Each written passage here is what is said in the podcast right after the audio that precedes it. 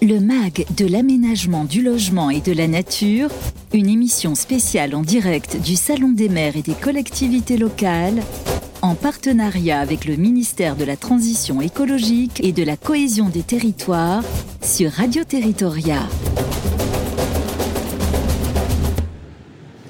Bonjour à tous, bienvenue, bienvenue à la porte de Versailles ici à Paris pour le salon des maires et des collectivités territoriales édition 2022 et puis bienvenue bien sûr dans euh, le MAG de l'aménagement du logement et de la nature, une émission euh, spéciale euh, cette semaine.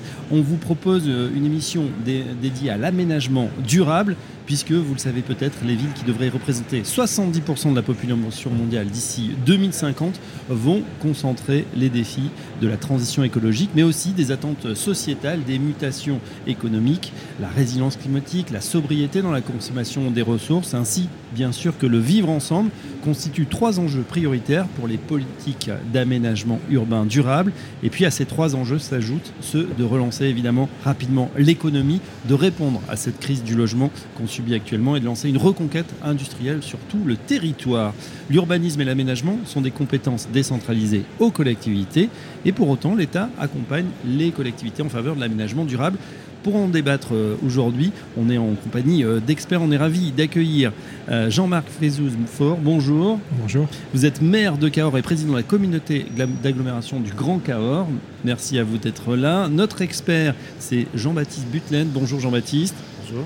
Sous-directeur de l'aménagement durable à la direction de l'aménagement du logement et de la nature au ministère de la Transition écologique et de la cohésion des territoires. Et puis bien sûr, Michel Phélep. Bonjour Michel toujours avec nous, responsable de la mission mobilisation des territoires, également à la DGLN en fin d'émission. Vous nous relayerez l'ensemble euh, des questions. Hein. Je vous rappelle, chers auditeurs, on est en direct, donc n'hésitez pas à poser l'ensemble de vos questions via le chat.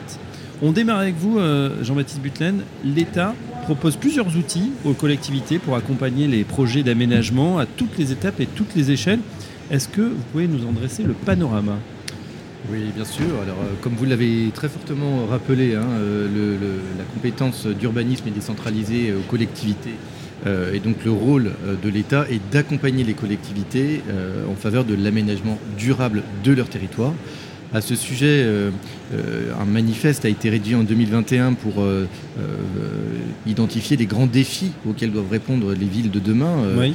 à cet égard, ont notamment été cités le défi de la sobriété dans la consommation des ressources naturelles, le défi de la résilience climatique, mais également celui de l'inclusion de toutes les populations et de la création de valeur.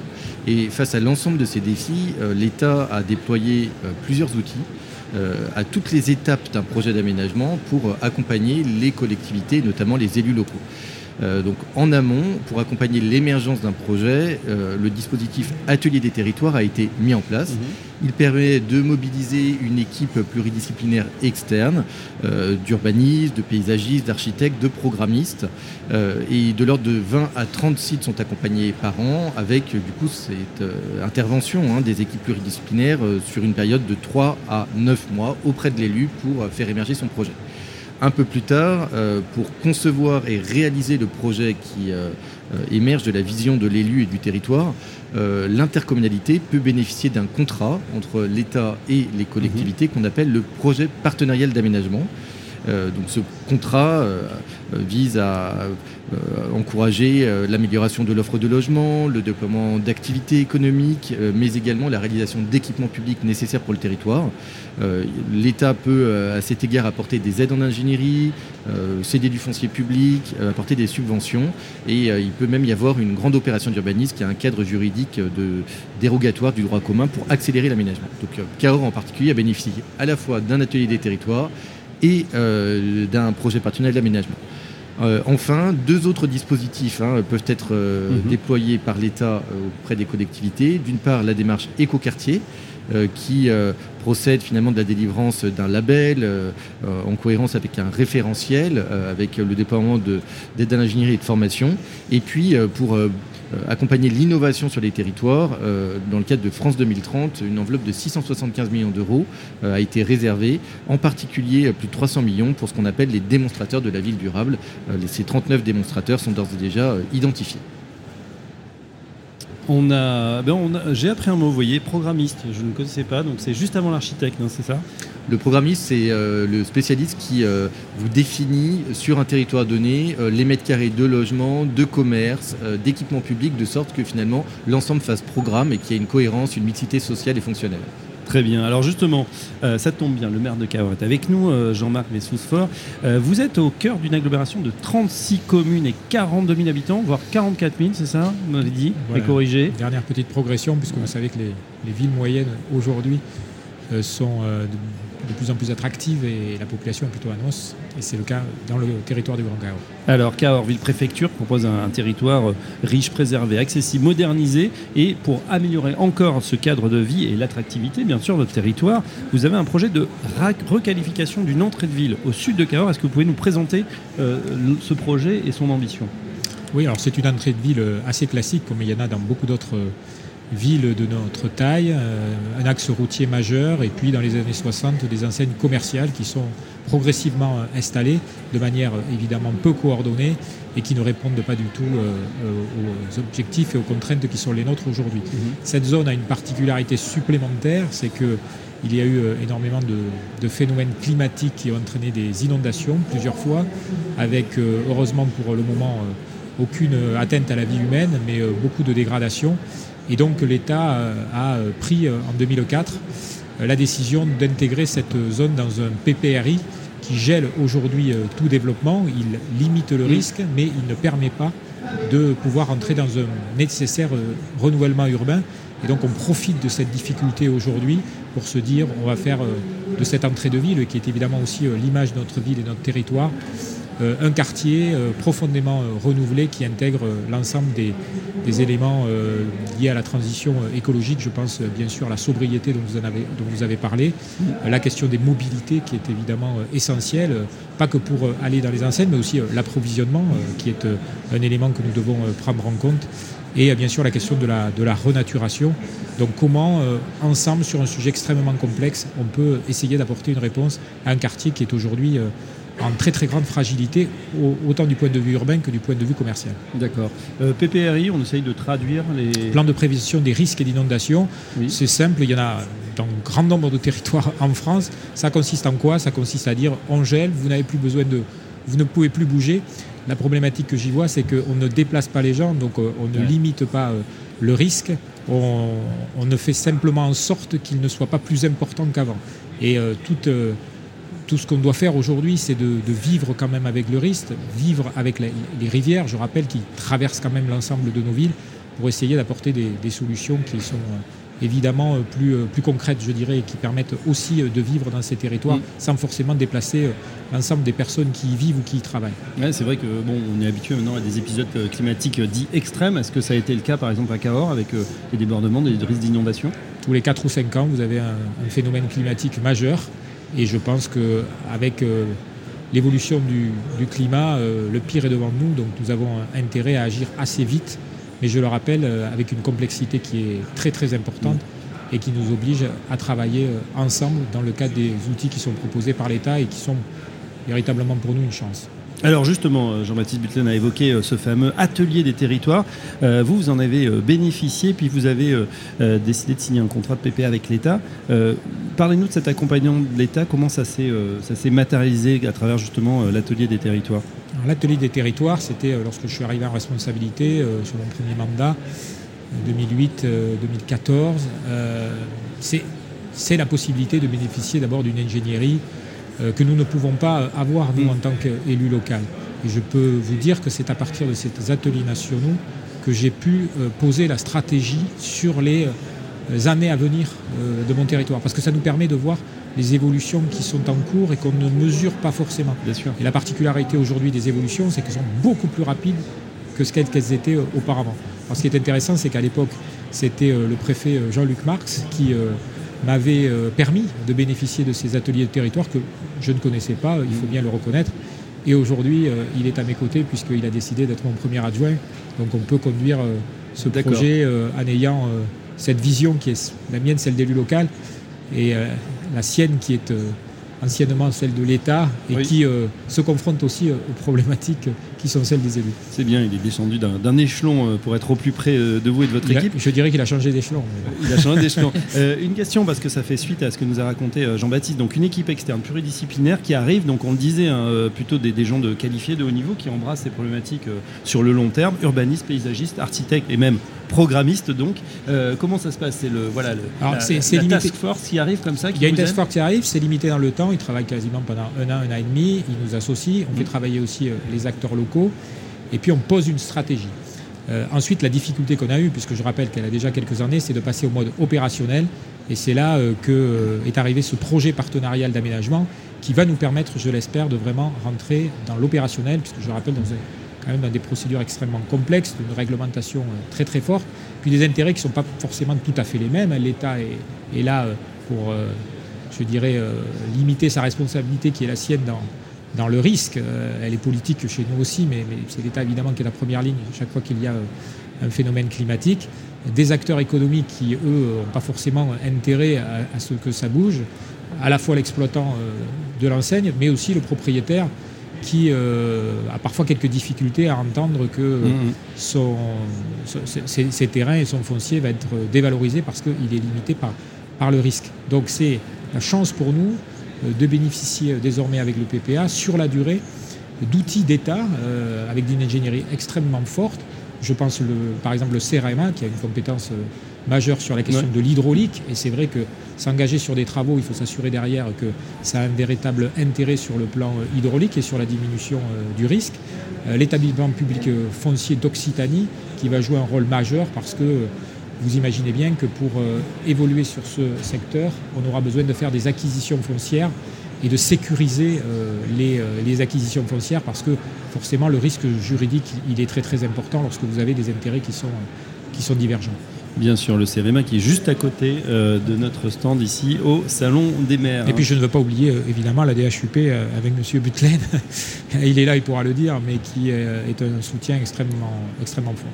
Et alors justement, donc cette task force, on a cette équipe qui arrive, est-ce qu'ensuite elle, vous suit dans le temps, une fois que les décisions sont engagées, les premiers euh, travaux euh, démarrent? Comment ça se précise? Comment, Quelles sont les prochaines grandes étapes du projet? Alors grâce au, PPA on a, et, l'ensemble des acteurs, on va effectivement avoir un suivi dans le temps, et puis avec une idée de travailler à un îlot opérationnel. C'est-à-dire qu'on va poser une stratégie, mais on a toutes, tous conscience aujourd'hui qu'il faut avancer, il faut qu'il y ait euh, des éléments concrets pour les acteurs sur place.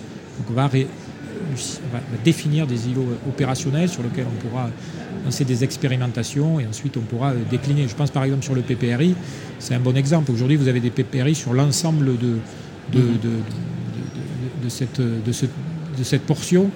Euh, on peut peut-être imaginer euh, de travailler sur un îlot opérationnel, de lever progressivement le PPRI et de pouvoir ensuite évoluer sur l'ensemble du secteur. On sait que ça va d'amont à aval. On sait qu'on a euh, plusieurs secteurs stratégiques, notamment euh, celui où vous avez euh, la locomotive alimentaire principale, hein, qui, va faire de publicité pour une marque, mais une marque alimentaire qui, est décisive. Donc est-ce qu'on peut travailler sur un, îlot spécifique et puis ensuite, en fonction du travail qu'on a mené, pouvoir le, programmer dans le temps et sur l'ensemble du, secteur? Donc ça, c'est quelque chose qui est, qui est extrêmement décisif sur les étapes à venir, puisque c'était, je reviens à la question que vous m'avez posée. Euh, à partir du premier trimestre 2023, on va lancer deux études hydrauliques euh, et urbaines qui me permettront de mhm. définir euh, plus précisément le projet d'aménagement à favoriser. Nous travaillons avec le PFO qui a une convention très très dérogatoire à ce qu'ils font normalement, puisqu'on a besoin d'acquérir énormément de, de fonciers sur une période large. Ils ont accepté que ça puisse se faire sur 18 ans et qui va porter sur trois natures de biens.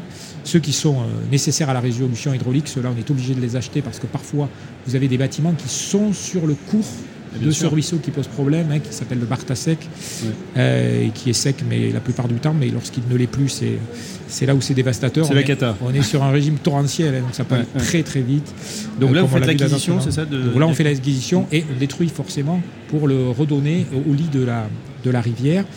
Ceux qui sont utiles à la recomposition urbaine et commerciale, il va falloir aussi définir ce qu'on veut. On ne restera pas forcément dans le, commerce. Hein. On voit bien qu'aujourd'hui, le commerce de, périphérie est fortement concurrencé Euh, et, donc on peut imaginer de nouveaux modèles. Il faut aussi être en capacité de connecter cette zone à l'ensemble des quartiers de la ville, hein, alors qu'ils ont eu souvent leur développement de manière totalement autonome, notamment le rapport avec le centre-ville et le commerce de proximité qui est pour nous euh, quelque chose de très très important.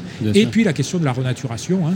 On va, euh, et on a déjà commencé, racheter des biens pour les démolir et puis les renaturer. Il y a déjà quatre biens aujourd'hui dont on s'est porté acquéreur et euh, on a engagé grâce à l'aide de l'État aussi, parce qu'il faut des subventions, euh, vous le savez, il y a le fonds friche, il y a beaucoup de subventions aussi qui peuvent euh, nous aider, il y a le, pour rentrer dans les acronymes, il y a le, PAPI, qui, sont aussi des, aides importantes, 6 millions d'euros qui ont été consacrés à ces territoires, qui vous permettent d'acheter et de participer à la renaturation, puisque vous l'avez dit aujourd'hui, c'est sobriété, moins d'empreintes de mm-hmm. carbone, et progressivement artificialisation nette à zéro qui euh, va nous permettre de dégager de la, de la nature pour pouvoir reconstruire ailleurs. Plusieurs réactions à chaud sur ce que vous nous dites. Alors d'abord, euh, effectivement, renaturation, on est à Cahors, on n'imagine pas quand même que c'est une ville extrêmement euh, euh, dense ou très très très bétonisée, on va dire.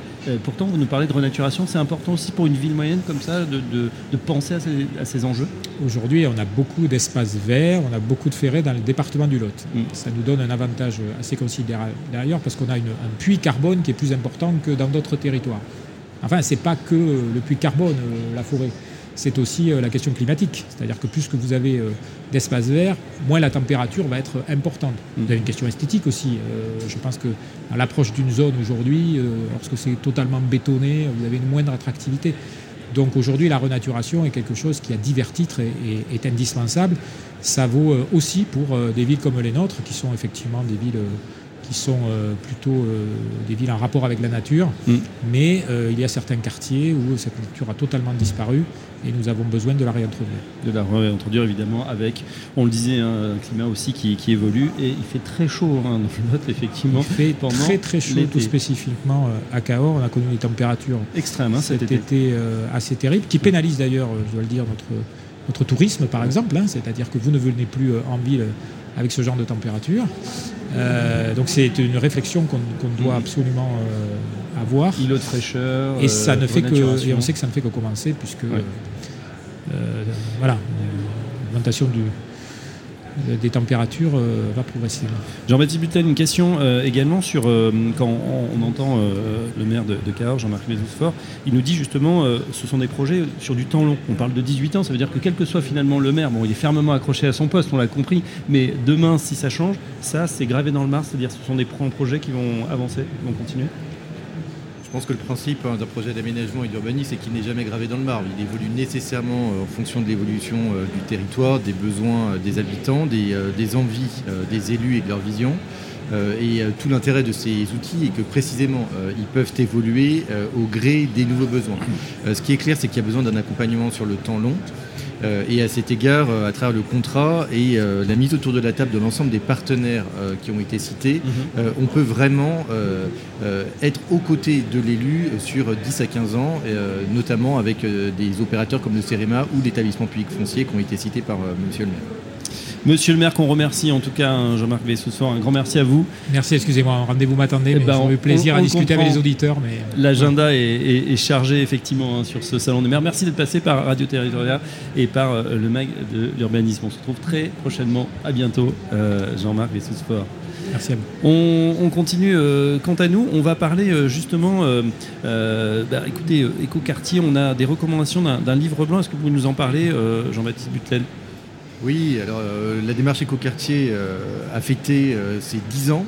c'est une démarche qui a été imaginée dans le cadre du Grenelle d'environnement, qui est désormais historique. Hein. Et au bout de 10 ans, il était normal finalement de, réinventer la démarche et de se poser les questions de, son adaptation aux défis d'aujourd'hui. Mhm. À cet égard, le nouveau président de la Commission nationale écoquartier, Florian Berco, a euh, mené une concertation avec l'ensemble des parties prenantes et a remis euh, en janvier 2022 un livre blanc en faisant un certain nombre de recommandations. Euh, la première d'entre elles, c'est de mettre à jour le référentiel écoquartier, notamment pour prendre en compte les nouveaux défis de sobriété, de résilience, d'inclusion, de création de valeur dont on a parlé, et d'intégrer les nouvelles évolutions législatives et réglementaires. Donc en particulier, euh, le, référentiel désormais prend en compte l'objectif euh, de zéro artificialisation nette des sols qui renvoie notamment aux objectifs de renaturation dont vous parliez, mais il prend aussi en compte des objectifs de sobriété énergétique, notamment avec la réglementation environnementale 2020 du bâtiment. Donc, mhm. voilà. Ce référentiel a été mis à jour cette année et rentrera en vigueur dans sa nouvelle version l'an prochain en 2023. Par ailleurs, l'ensemble des partenaires de la démarche écoquartier étaient assez convaincus qu'il fallait euh, renforcer l'offre de services de la démarche écoquartier, euh, notamment sur toute la phase d'émergence du projet, euh, avant que les autorisations administratives ne soient déposées. Et donc, à ce sujet, le CEREMA, mais aussi la Banque des territoires, offrent mmh. désormais davantage d'aide à l'ingénierie, notamment de façon très ciblée, sur mesure, pour accompagner sur trois ans certains quartiers dans leurs projets.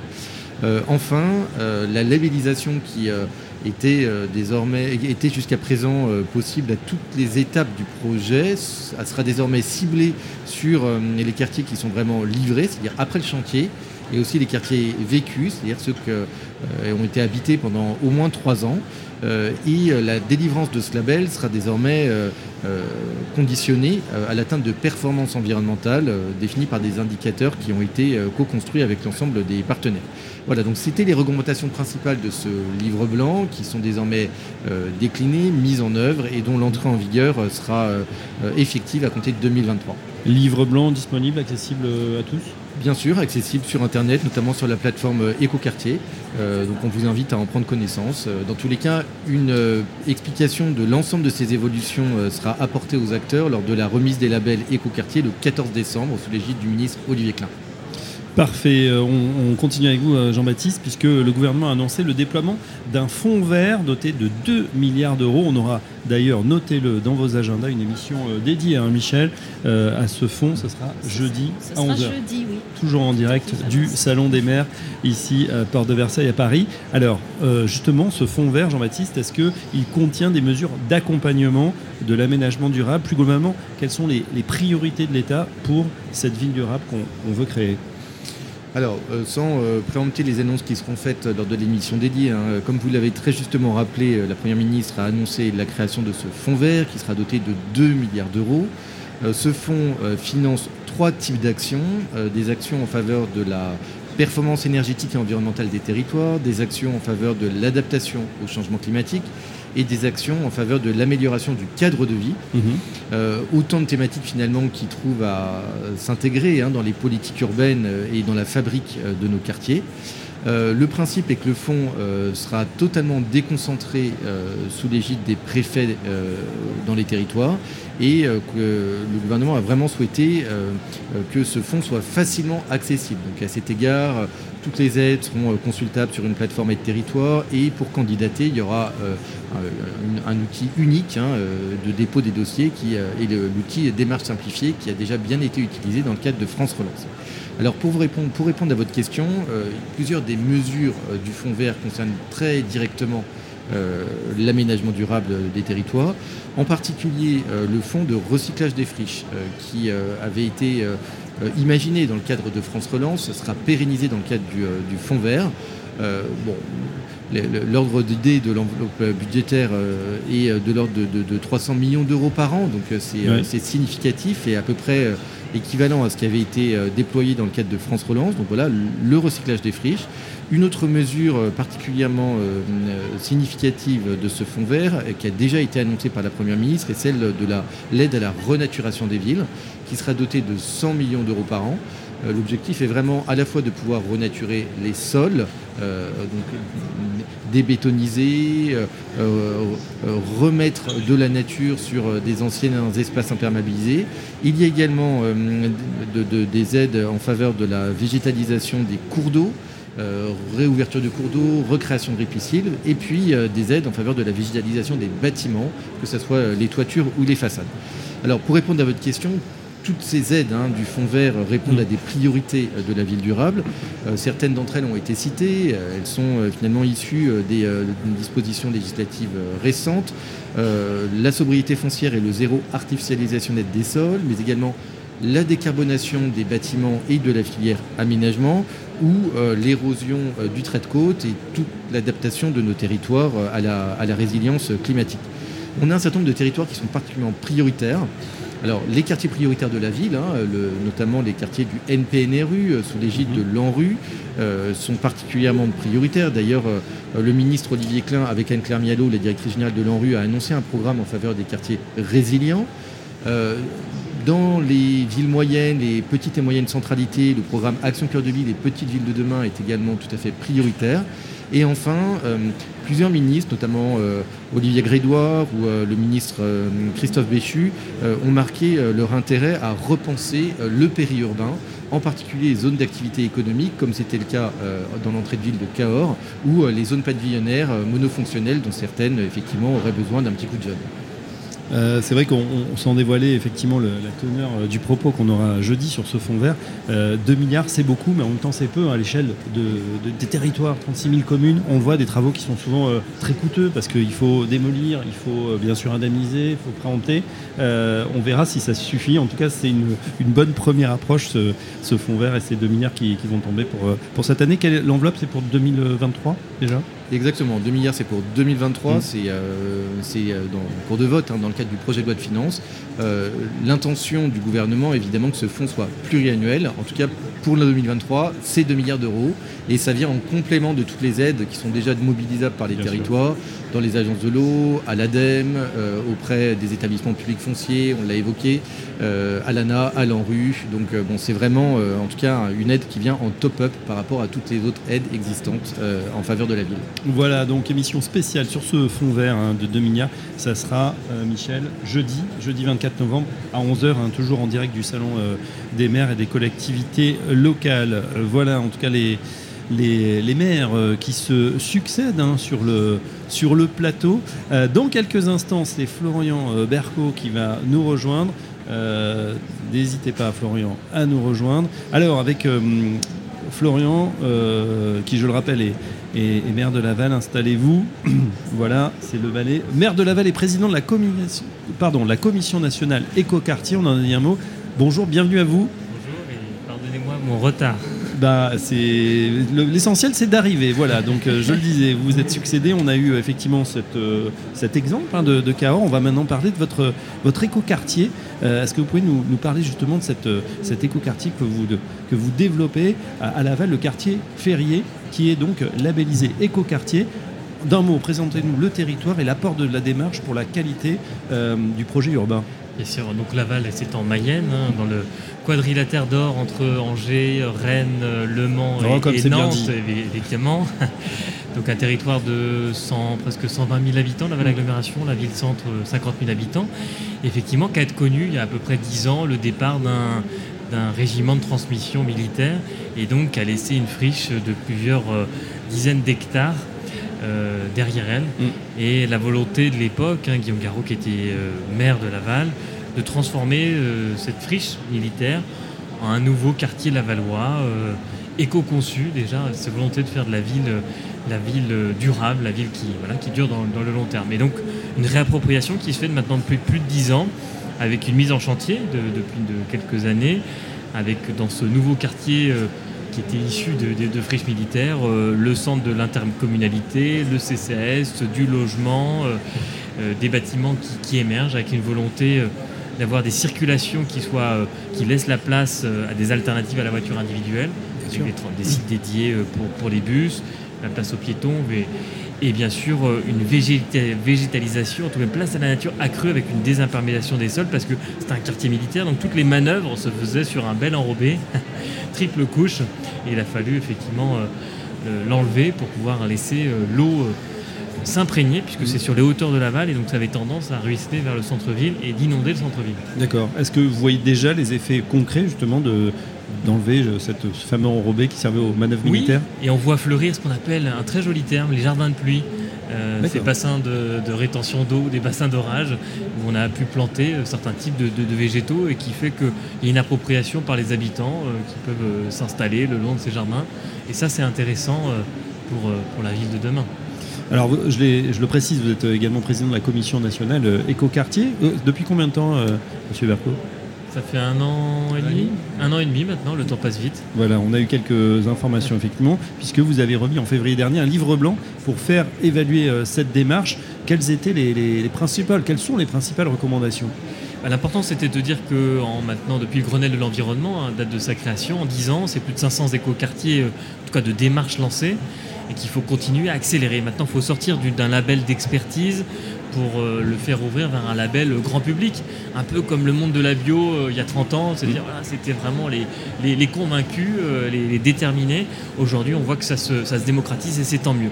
Donc comment on passe à la démocratisation, ça passe par un label qui est compris par tous, et d'ailleurs c'est la raison de notre présence sur le salon des maires, puisqu'on veut sensibiliser davantage les élus, les former à cet aménagement de la ville durable en signant des conventions avec les associations d'élus. Ça, c'est un point. Et développer la formation mm. au-delà de la communauté d'experts, c'est essentiel parce que la démarche écoquartier, ce n'est pas qu'un label, c'est c'est un moyen d'aller vers. On, sort de la, COP euh, à Sharm el avec cette idée, mais comment je peux participer à la lutte contre le réchauffement climatique? Eh ben, c'est se mettre dans un processus. On connaît la ligne de départ, on sait à peu près où est la ligne d'arrivée, mais le moyen pour y arriver, c'est pas simple. Et je crois que la, la démarche écoquartier vient, vient nous donner les, grands points guides et nous permettre d'accélérer cette démarche d'une fabrique de la ville euh, ouverte à tous, mais surtout euh, accessible à tous. Est-ce que ça SM justement Est-ce que d'autres villes s'en emparent euh, de manière proactive? Ça commence et ça va continuer à s'accélérer. Et donc on a simplifié hein, dans les grandes les recommandations, c'est simplifier euh, la démarche, euh, simplifier le nombre d'étapes et avoir une boîte à outils. Et je réinsiste, une boîte à outils incitative pour les élus de s'intéresser à ces démarches-là. Parce que si on attend qu'il y ait des promoteurs et des bailleurs qui s'intéressent à ces démarches-là, qui est plus coûteuse parce que plus vertueuse pour l'environnement, ça ne marche pas. Donc ce qu'on travaille, un travail de persuasion, de conviction, notamment des financeurs, l'État, hein, mhm. sur le volet subvention. Le Fonds Free, c'est un formidable outil. On aimerait qu'il y ait un prime euh, aux écoquartiers. Et puis évidemment les financeurs, je pense à la Banque des Territoires, doit euh, pouvoir apporter des prêts bonifiés pour euh, ces démarches écoquartiers, pour ceux qui veulent investir ce bout de ville de manière plus vertueuse. Et enfin, le CEREMA, qui est un acteur partenaire depuis le, démarche, depuis le renouvellement de la démarche, qui s'est engagé à financer sur ses fonds propres à 80% toute l'ingénierie pour démarrer ces écoquartiers.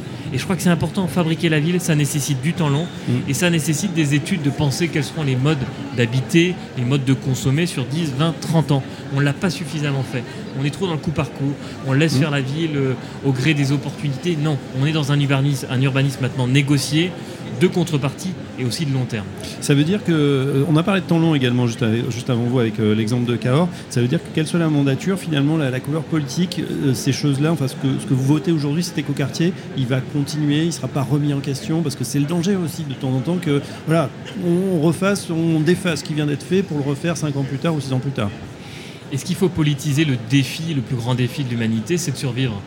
Parce que le réchauffement climatique, il nous impose ça. C'est pas un défi pour la nature et préserver mmh. la planète. Hein. Elle survivra à l'homme. Oui, mais vous savez bien qu'il y a des intérêts.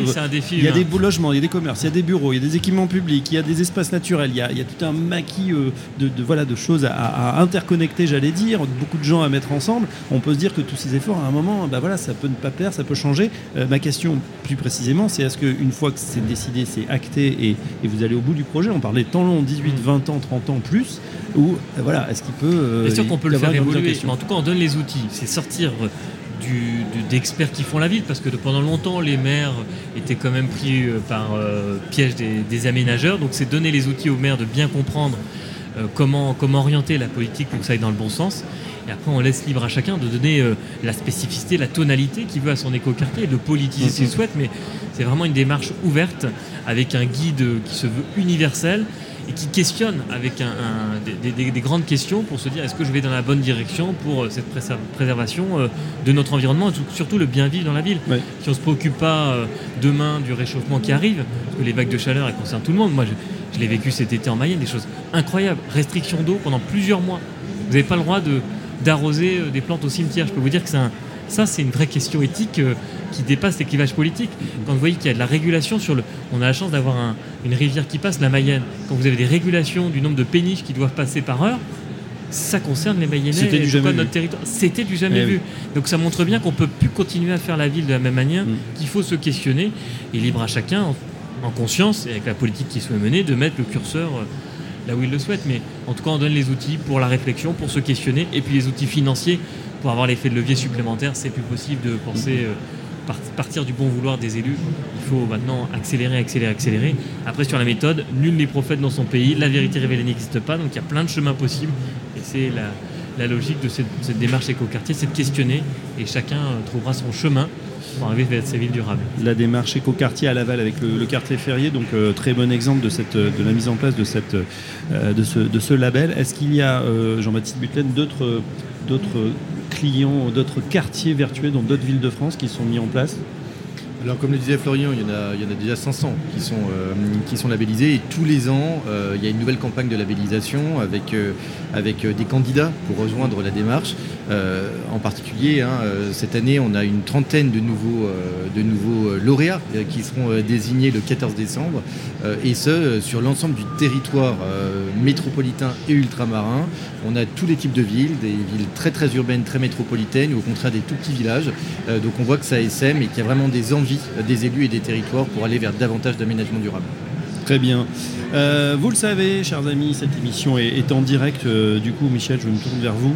Est-ce qu'on a des, questions euh, qui nous sont arrivées ben, Fabrice, on va pouvoir prendre deux questions des, auditeurs. Une première question sur le fonds de recyclage des friches pour Jean-Baptiste Butlen. Vous avez dit que ce fonds avait été pérennisé par le fonds vert. Est-ce que vous pouvez nous dire comment en bénéficier? Alors, euh, le fonds friche euh, a été effectivement déployé dans le cadre de France Relance et je pense que le dispositif qui a été imaginé pour France Relance, qui était euh, assez bien compris hein, par l'ensemble des territoires, a vocation à être repris dans le cadre du fonds vert. Le principe est celui du dépôt d'un dossier où le porteur de projet, qui est le plus souvent la collectivité ou son aménageur, euh, explique quel est finalement son programme, c'est-à-dire euh, quelle est sa programmation urbaine et euh, quel est son bilan économique en justifiant d'un déficit économique malgré l'utilisation des subventions de droit commun. Ce qui est souvent le cas sur une friche, puisqu'un quartier reste friche, justement parce que le déficit est tel que la programmation ne tourne pas. Et partant de ce déficit, il y a une instruction par les services de l'État pour combler tout ou partie du déficit avec, avec une subvention. Euh, qui est vraiment une, subvention euh, euh, non pas seulement d'ingénierie, mais vraiment pour la réalisation de travaux. Et ça, c'est valable pour tout ce qui est finalement caractéristique d'une friche, donc soit un terrain qui a été démoli et euh, qui a besoin d'être dépollué, réaménagé avant d'être construit, ou euh, un quartier qui est un îlot dégradé, qui euh, présente une certaine forme de vacances, par exemple commerciale ou de logement, et qui a besoin d'être réhabilité. Voilà, donc le dispositif en réalité est assez simple et il a bien été compris par l'ensemble des territoires dans le cadre de France Relance, donc on le pérennise dans le cadre du Fonds vert. Autre question, Michel. une deuxième question sur l'appui en ingénierie par, par le CEREMA. Ça a été abordé par M. Berco et M. Butlen. Euh, est-ce qu'on pourrait savoir comment une collectivité peut candidater? Alors c'est très simple, encore une fois, il hein. n'y euh, a pas de, a pas de de carcan quant à l'utilisation de cette ingénierie du, du Il suffit juste d'en faire la demande. Euh, dès lors que euh, la collectivité s'est engagée dans la démarche, a signé la charte et a indiqué en gros euh, son souhait d'œuvrer en faveur d'aménagement durable, elle peut solliciter le ministère en lien avec son préfet pour bénéficier d'une aide à l'ingénierie du CEREMA. Le dossier est instruit. En général, il y a une thématique annuelle. Donc l'an dernier, c'était plutôt sur les périphéries urbaines et sur le tourisme durable. cette année, on, verra avec les ministres quelle thématique ils veulent mettre plus particulièrement à l'honneur. et dès lors qu'effectivement le dossier est considéré comme éligible, euh, eh euh, il peut être retenu. Il y en a 15 par an. Euh, le CEREMA, comme Florian l'a indiqué, s'engage du coup à accompagner le territoire pendant 3 ans à raison de un homme-jour par semaine à peu près. et cette prestation est prise en charge par le ministère et le CEREMA à hauteur de 80%. donc il reste seulement 20% d'autofinancement pour la collectivité.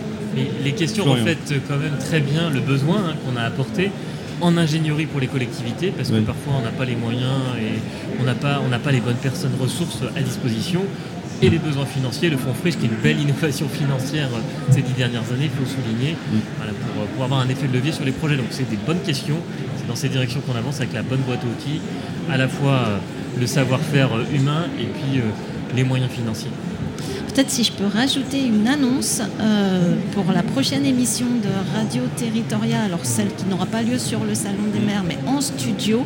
La semaine prochaine, mardi 29 euh, novembre à 11h, sur les projets partenariaux d'aménagement. Ah ben voilà, c'est noté. En tout cas, dans les agendas, on sera évidemment sur le Salon des maires euh, toute cette semaine avec euh, plusieurs émissions. On vous l'a dit euh, sur le fond vert, sur d'autres thématiques. Donc restez bien connectés.